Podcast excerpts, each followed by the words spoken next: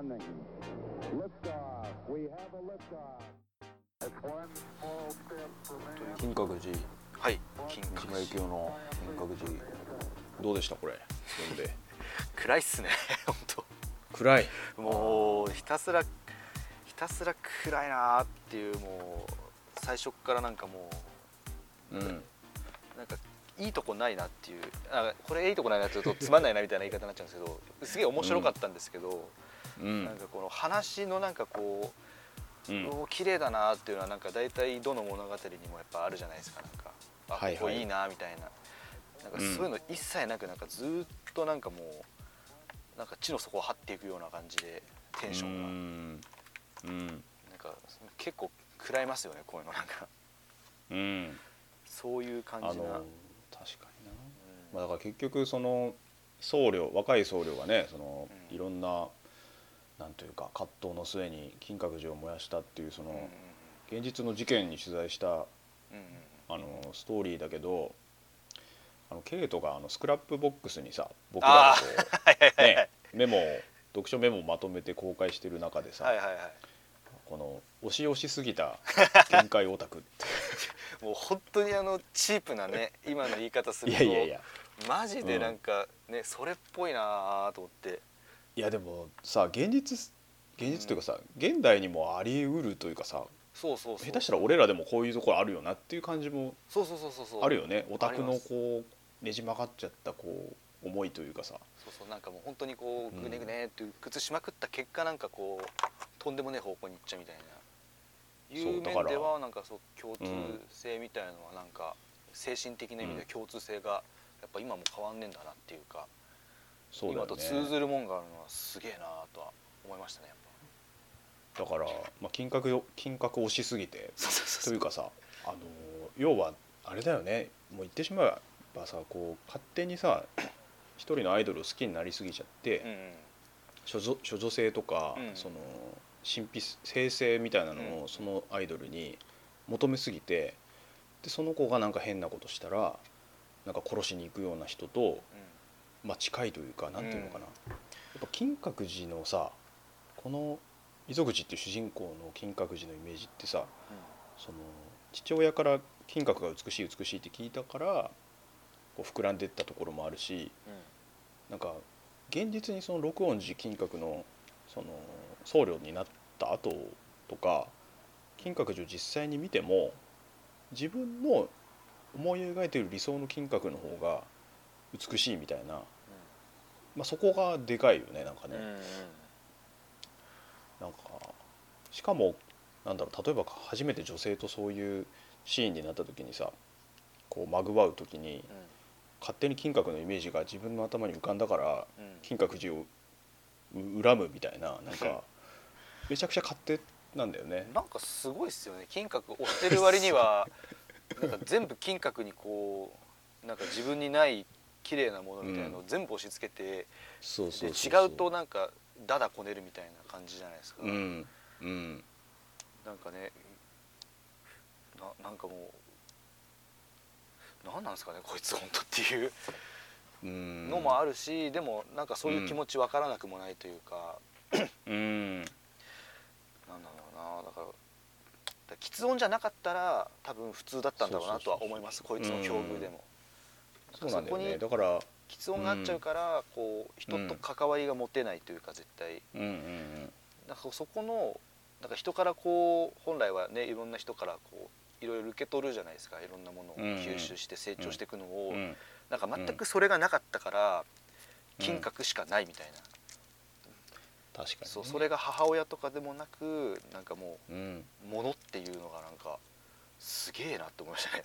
うん。うんまあだからその今言ってくれたみたいにそのこの溝口のうん。なんかまあアイデンティティの根幹に喫音がどもりがあってで、まあ、それをね母親にすらバカにされたりもするっていうところが、まあそまあ、それね周りの受け取り方もちょっとひどいなっていうのもあるけど、なんかその作中にも書いてたようにその喫音みたいにこうでドドドみたいなこう最初の出だしで詰まるでことで相手を戸惑わせたりとか現実に対して自分が遅れを取るみたいなところが結構この溝口の根幹にあってだからぎ現実に対して自分の発言が遅れを取っちゃうからもう言わなくてもいいやだったりとかああるいはその中でなんかあのなんだろうな想像の中で誰かを処罰することにすごくこうなんかこう勤しんだりとかすごい悪魔的な考えをそっちで済ますようになってっちゃった性格になったりとか。結構そのあの僕並行して読んでた「未来を作る言葉」っていうそのはい。ドミニク・チェンさんっていう人の本もドミニクさんも軽度だけど喫音だったりとかしててでそのなんていうのかな。やっぱ喫音って体の問題じゃん。こううん。身体的な。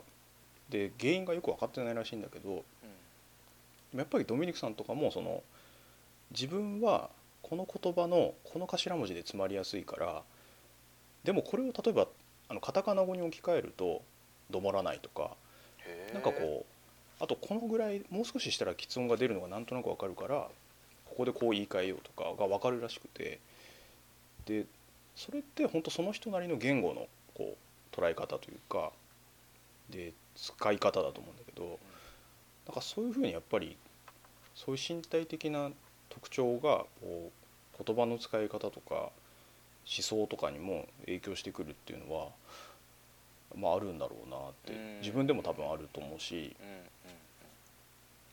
だからなんかやっぱりあのなんだっけな、えー最後の方でこう悪友というかさあああ誰だっけなの柏木？はいはいはい。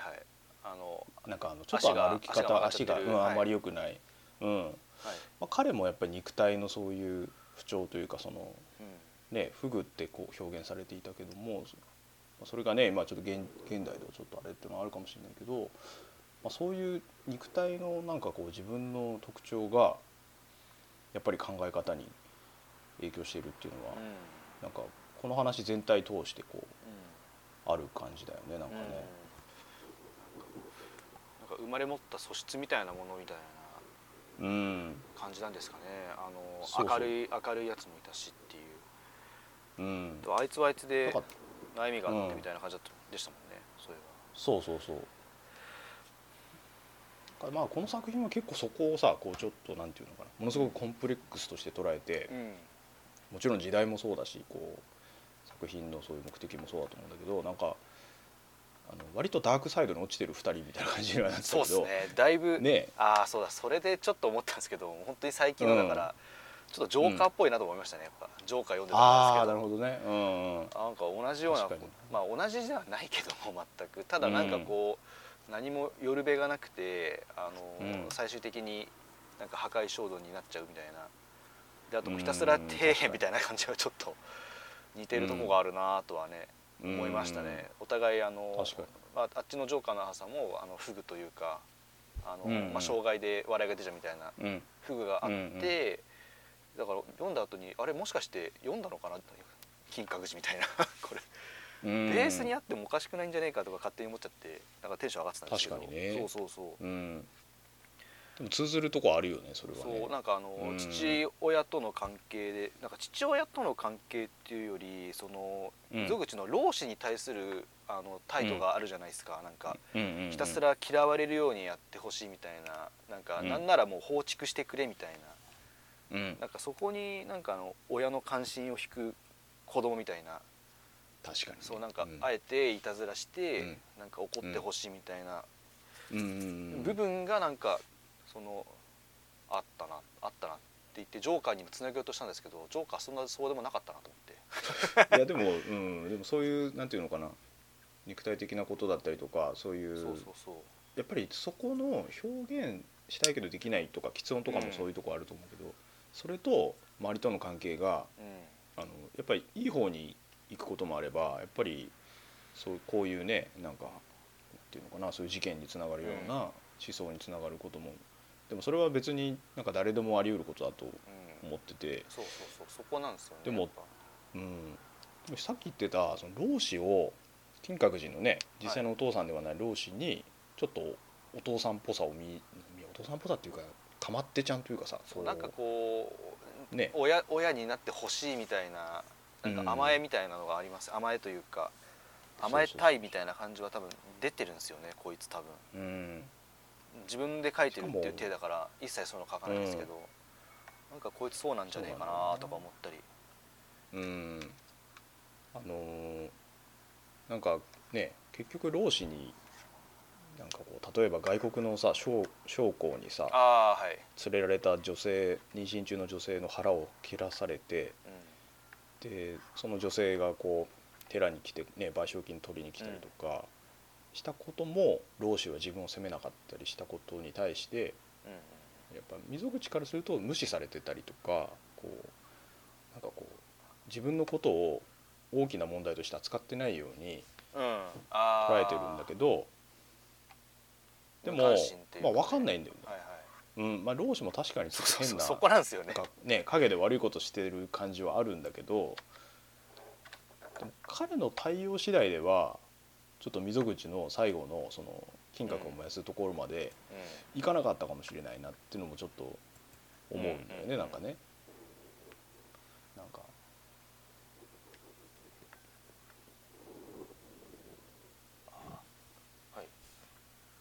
あれ？ちょっと回線が遅れてるのかちょっと一瞬回春が回線が。なうん。そうなんだよねだから、うん、すごいいや本当重かったなってしか出てこないのと難しかったなっていうのはちょっとやっぱありましたね。僕普段読まない身としては、うんうん。ただなんかこう最後なんか最後めちゃくちゃ清々しかったんですけど何なんですかね？あの燃やしてあでも分かる分かる。最後ちょっとタバコをタバコをふかすじゃないですかこいつが、なんかうん、うんなん。かめちゃくちゃなことやってるのにすげえ清々しいじゃんみたいな 気持ちになったのは、うん。なんか不思議でしたね。確かにね。いびつだけどなんか成長したというか羽化したっていうか、うん。なんかなんか最後すげえ爽やかって思って 全然爽やかな話じゃないのに、うんなんかそこはめちゃくちゃ不思議でしたね、あるよね多分。でも僕、うん。なんか一つはその物語的にあの溝口がずっと金閣をこう悪悪魔的にも捉えてたりとか、まあ、美の象徴とは考えてたんだけど、もう燃やす燃やす燃やすってずっと言ってたからそれが達成されたことのカタルシスもちょっとあるかもしれないね。ああ、うん。うまくいきましたもんねたまたま。そうそうそう。でもやっぱり読んでるうちになんかやっぱさオタク的にこう同調するとこもあるしうんうんいやいやおかしいでしょって思いながら読むじゃん。なんかやっぱ、うん。そこまで考えないでしょみたいな。でもうん。だんだんやっぱ彼に対してさこう誰かが言ってたんだけどそのヒーローとかよりも悪役と一緒にいると読んでるとそういう作品を、うん。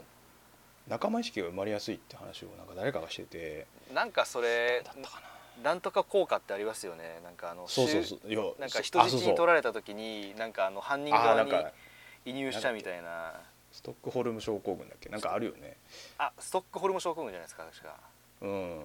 でもなんかそれに近くてちょっとはい。はいはいやっぱさ溝口に同情じゃないけどさそうですね。報われてほしいなとかさ。うん。そうそうそう。ち寄り添っちゃうとこありますよね。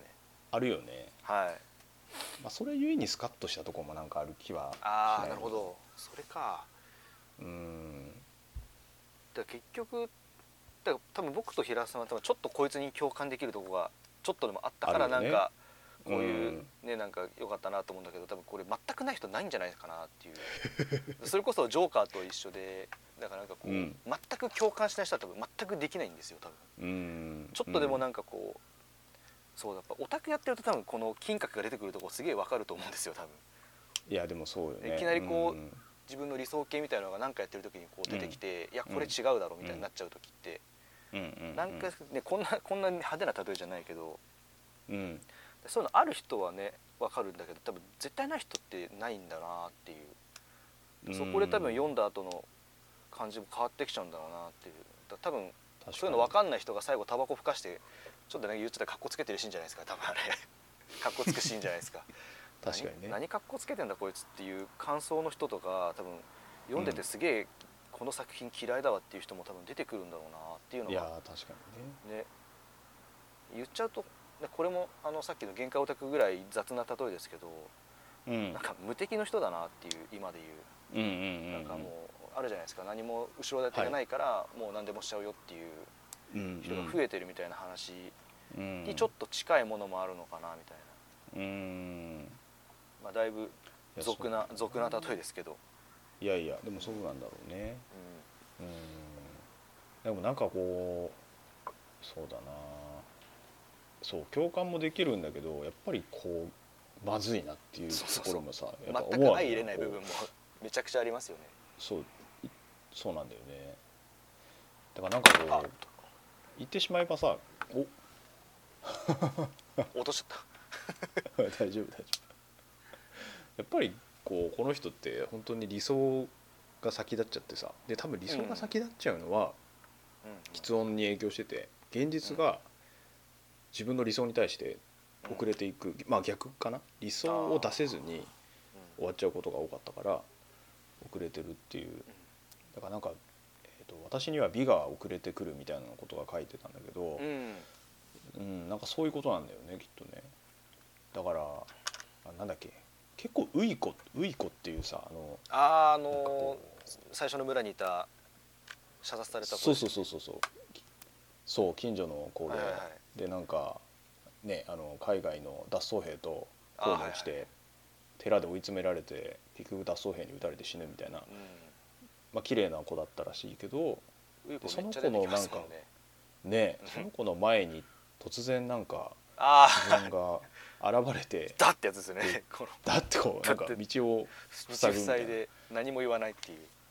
でなんだよこのどもりみたいなこと言われて、でぶっちゃけ彼女との交流ってそのぐらいしか描かれてないのにうん。めちゃくちゃ彼女の存在がでかくなってるよね、なんかねうん。うん女性とか言うと断るごとにウイコですもんね本そうそうそうそうそうそう。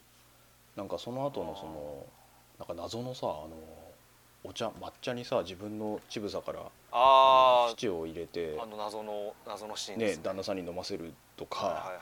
そういう女性にもウイコを投影するし最後のそのあの遊郭というかはい。にいるこうマリコっていう女性にもウイコをこう見ようとしたりとかさなんか結局そこ金閣と女性ウイコの存在、うんうんまあ、やっぱ両方になんか勝手な理想とか抱いててうん。現実が自分にどうしようもなくなるとなんだこいつみたいな感じにうんうん心の中で殺すみたいな感じの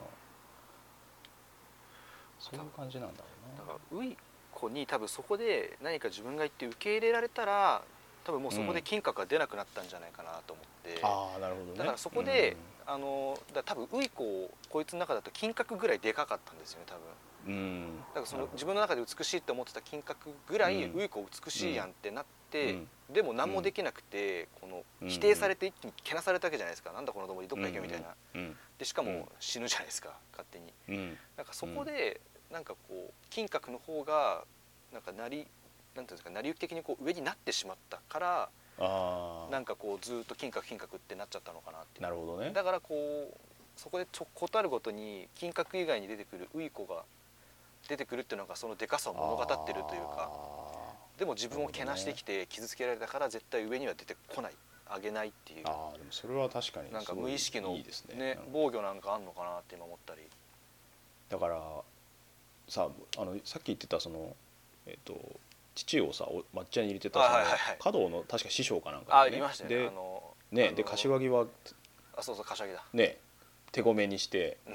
でさらにそその師匠すごい綺麗なその人にともう正直なんていうのまぐわうこまぐわうね。う男女の関係になるチャンスをか溝口は得たのに結局そこでもなんか金閣が発動して。金閣がドーってこ そうそうそう。なんかこうすごいですよね。なんかあそこだけすごい映像が出てくるっていうかこうそうスタンドみたいな。そうそう後ろからこう金閣がドワーって出てきてこう わかるわみたいな。溝口がそう映像浮かぶよね。そうなんかこう溝口がこうはってなってあやっぱ無理ですってなる。うん。で泣いてのそうお約束の流れ。そうそうそう。で女性がブチ切れるっていう。そうなのよ。毎回。それがさやっぱさもうそれなんか言ったらもうすものすごい理想の女性とさそういううん。一緒になれるチャンスだったのをうんうんうん不意にするぐらいウイ今ケイトが言ったみたいにそのウイコに人少しでも肯定されることがあればあのーさっき言ってたように金閣を上回るようななんか成功体験じゃないけど、うん。彼のなんかこうね自己肯定はあったんだろうけど彼女はそうやって自分を否定したまま死んじゃったから二度とその金閣に変わるものが生まれないみたいな。はい。ぱそこを最初に手に入れられなかったものをずっと手に入れようとして失敗してで結局金閣何にも反応しない金閣をずっと自分のいいように解釈し続けて曲解してうん。恨んで燃やしたみたいな。確かになんか。ーすげえ深いな。うんなんかでもこうさ同同型というか、あの原体験、原風景みたいなものなのかなってそのウイコがやっぱり、うん。うんでそこからそこでくじけたからこそずっとくじけっぱなしというか,、いやそうそうそうね、だからそういうそういうことなのかなと。そうそうまとまってないけだどはい。いやいやでもねウイコがねそのえっとなんか警察とかにさその脱走兵の場所を教えろって言われて、はいはい。でも騙してその脱走兵に逃げろって言いに行ってでだけど脱走兵にその結局撃たれて死んじゃうみたいな時に溝口がこの裏切ることによって彼女は俺も受け入れたんだ俺のものだっていうふうに書いててあそそその考え方がやばいんだけど ここでまっすぐな考え方に慣れてたら多分違うんだろうなってなんかもうそもそもそもそもねじ曲がってるところにいろんな外的要素も来てねじ曲がりまくるみたいなうん形でありますよね、そうなんだよな。で多分はい。彼を救えたかもしれないのはあの鶴川少年。あのあの明るいいいやつ、ね綺麗な少年。ね唯一の友達というか。うだから彼がね多分なんか彼がさ結局ちょっとそのなんていうのかな一緒になれない人とこの恋愛事件に悩んで半分自殺して死んだんじゃないかみたいなうん。最後の、あれをねなんとなく俺はあのちょっとオールドスポートを思い出したね。あのあグレートギャツビーあはいはいはいはい。うん。ギャツビーっぽいなって思ってビわかりますそれ、うん。鶴川がいいやつすぎて本当に。そうなんだよね。唯一の両親ですよねこのこの本そうなのよ。あ親父親父もいいややつか。もともとの親父もあの、うん。横で奥さんが浮気しててもいやいいやつかあそれ。れひどいよね。あれあれいいやつかって。あれはいやいやいや全然それを黙認するのもいいやつなのかわかんないけど。うんさこのうん三島のさそのなんかこう心をえぐるエピソードの選び方がなんかもうい嫌というかさもういなやすごいんだけどね。こう突拍子もない人殺しでなんとかじゃなくてあの今ちょっとバズってるレンちゃんパパみたいな、うん。ああ自分たちの生活上の本当に手が届く範囲ぐらいにある本当に嫌な感じ、うんうんうん。うんっていう選び方がうまいんですかねやっぱ。そうだよね。なんか本当にうわこれ本当嫌だな嫌だなっていううん。いう面ではね今のバツリ散らかしてるレンちゃんパパとちょっと。面白いレンちゃんパパとつながるまだちょっと気持ち悪すぎてまだあの本当にちょっとしか読めてないんですけど。いや俺もそうな嫌すぎて。でもうん。でもこのやっぱりその三島のさそのなんかこうあるあるをこの文学的なテーマにこうん。うねまで持ってく抽象能力もすごいしこうやっぱ無駄な部分があんまないっていうかそうっすね。ねなんか本当に。今何してんだろうってのがあんまりなかったですね読んでて。ないですよね。そうそうそう。なんか停滞することがなかったというか。あそうですね。常に話がこうわーって動いて。そうそうそうそうそう。すごいスピード感持って読めるというかうん。味が濃い表現もやっぱり繰り返しとかが少なかったし、あそうですね。繰り返し少ないい、ですね、少ないよねしすごい表現が気持ちいいというか。うん。なんかなあの一人旅してる時のあのうん。あるじゃないですか溝口が一人旅しててあはいはいはい旅館であの窓見てる時のうん。あの感じがすごい良くてだ本来うん。多分旅行したらもっとカラッとした感じになると思うんですけどなんかうんうん。もうこいつの心情が全部ジメジメしてるからなんかその、宿屋から見える景色とかも全部ジメジメしてるんですよ。なんかだからそこがすごい見てて本当にこっちまでジメジメしてくるっていうか。うん。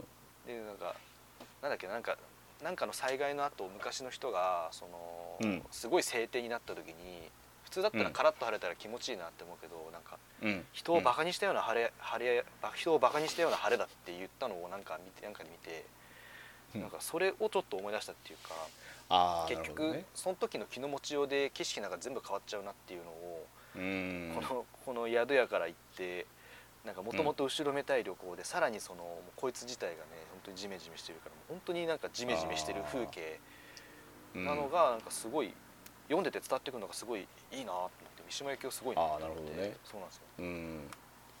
あとね俺そういう観点で言うとなんかもう一つちょっと違うかもしれないけどすごく自分的になんかいい描写だなと思ったのはあの火災報知器の金閣の修理が終わってああはい。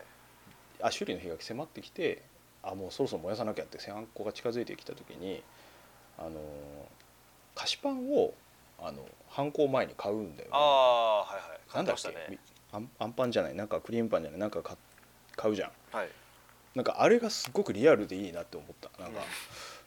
俺も犯罪はしたことないけど あこういうことななんかそういうことしそうだなっていうかなんなんでしょうね。突拍子もないというか。すでもなんかすごいリアルな感じがすごいして。で確かに。うん菓子かでなんか急に菓子パンと私の関係が人間的だみたいななんかねなうんか急に菓子パンにいきなりこう触れるんですよね。なんか気持ちがこうブレて。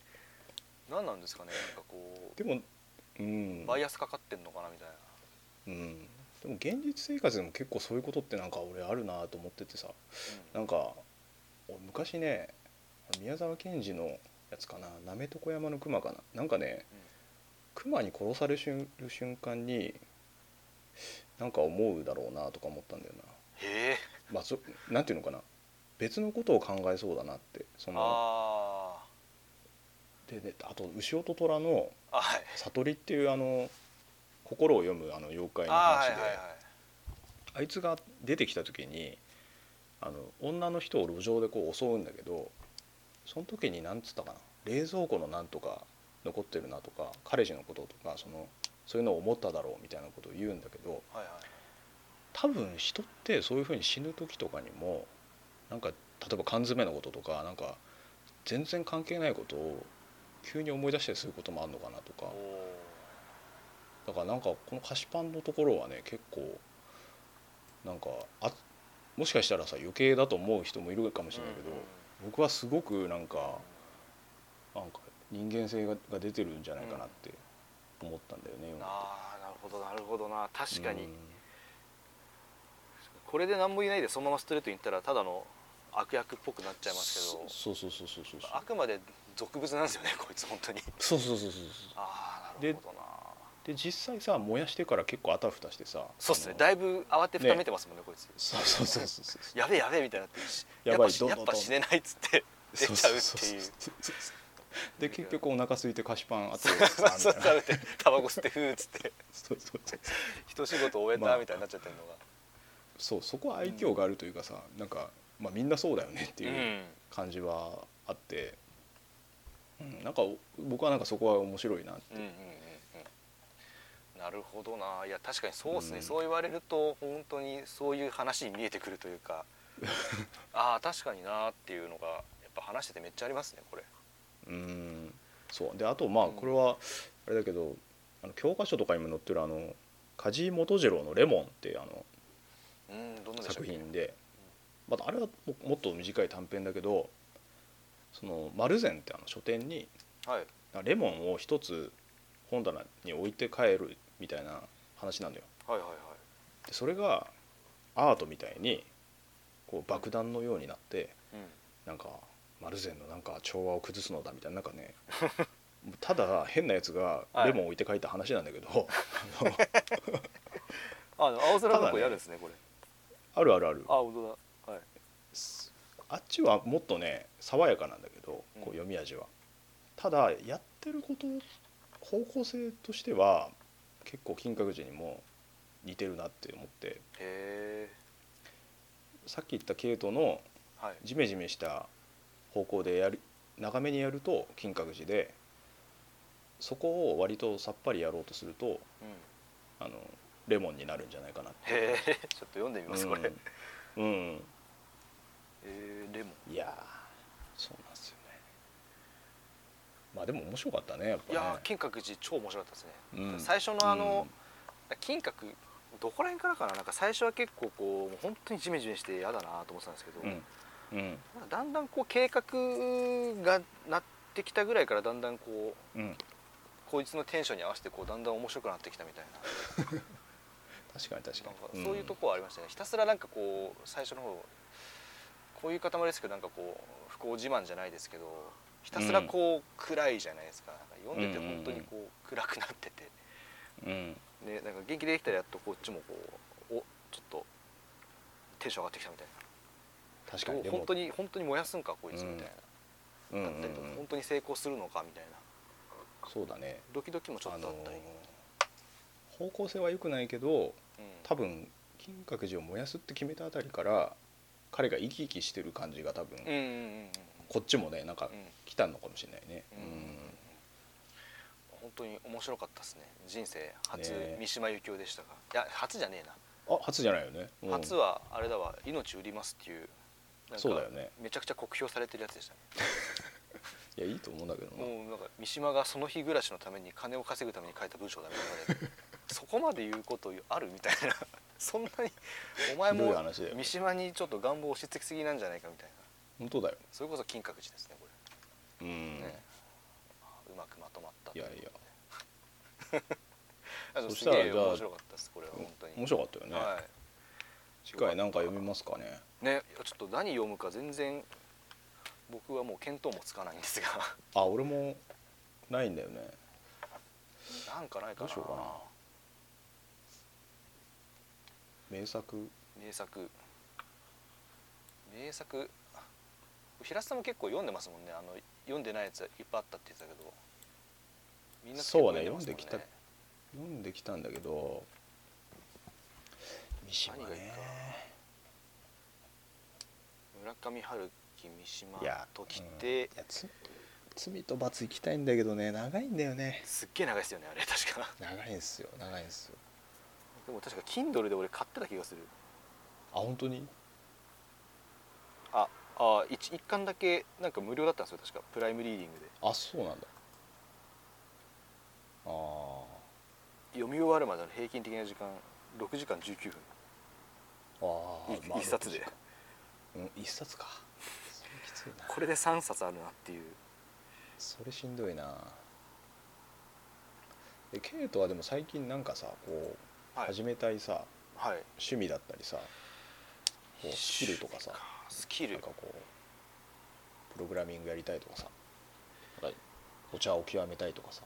ああでも気になってるのは茶道ですかね。茶道あ茶道。茶の湯。うんはい。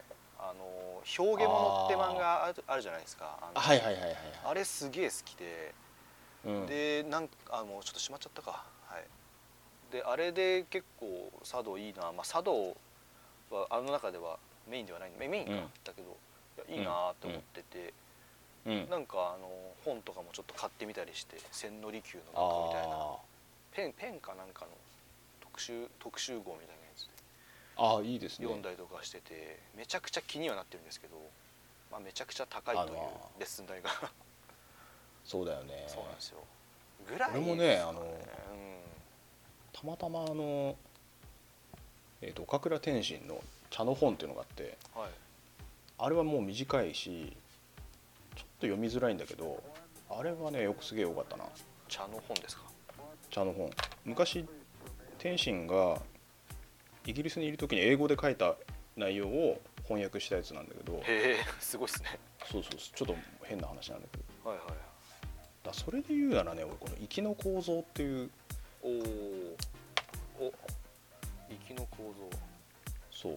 久喜修造っていう日本の哲学者かな。名前すごいっすね。空気って。そうなんですよ。なかなか見ないですね。はい。あ Kindle もあるんですね。あるある。ありがたい。これいいんじゃないかなとお思っちょっと面白そうですねこれ。うん。ちょっと花鳥風月のあれにちょっと近いような。あそうそうそうそうそうはいはいあじゃあちょっといいっすねこれ。だいぶ、うん。これしましょうぜひで本が最近アマゾンあれっすよね、うん。あの他のもんに回しちゃってるからなんか物流を。本が全然売り切れというか在庫切れなんですよ。全然買えなないいんですよね。まあ書籍がね。で電書いいっすね最近。いいよね、はい。iPad 買っちゃうともう電書が最高すぎて。うんうん。でもやっぱ紙もいいんですよね。そうなのよ。悩ましいところですよ。よし。じゃあ行きの構造で。うんお願いします岩波部行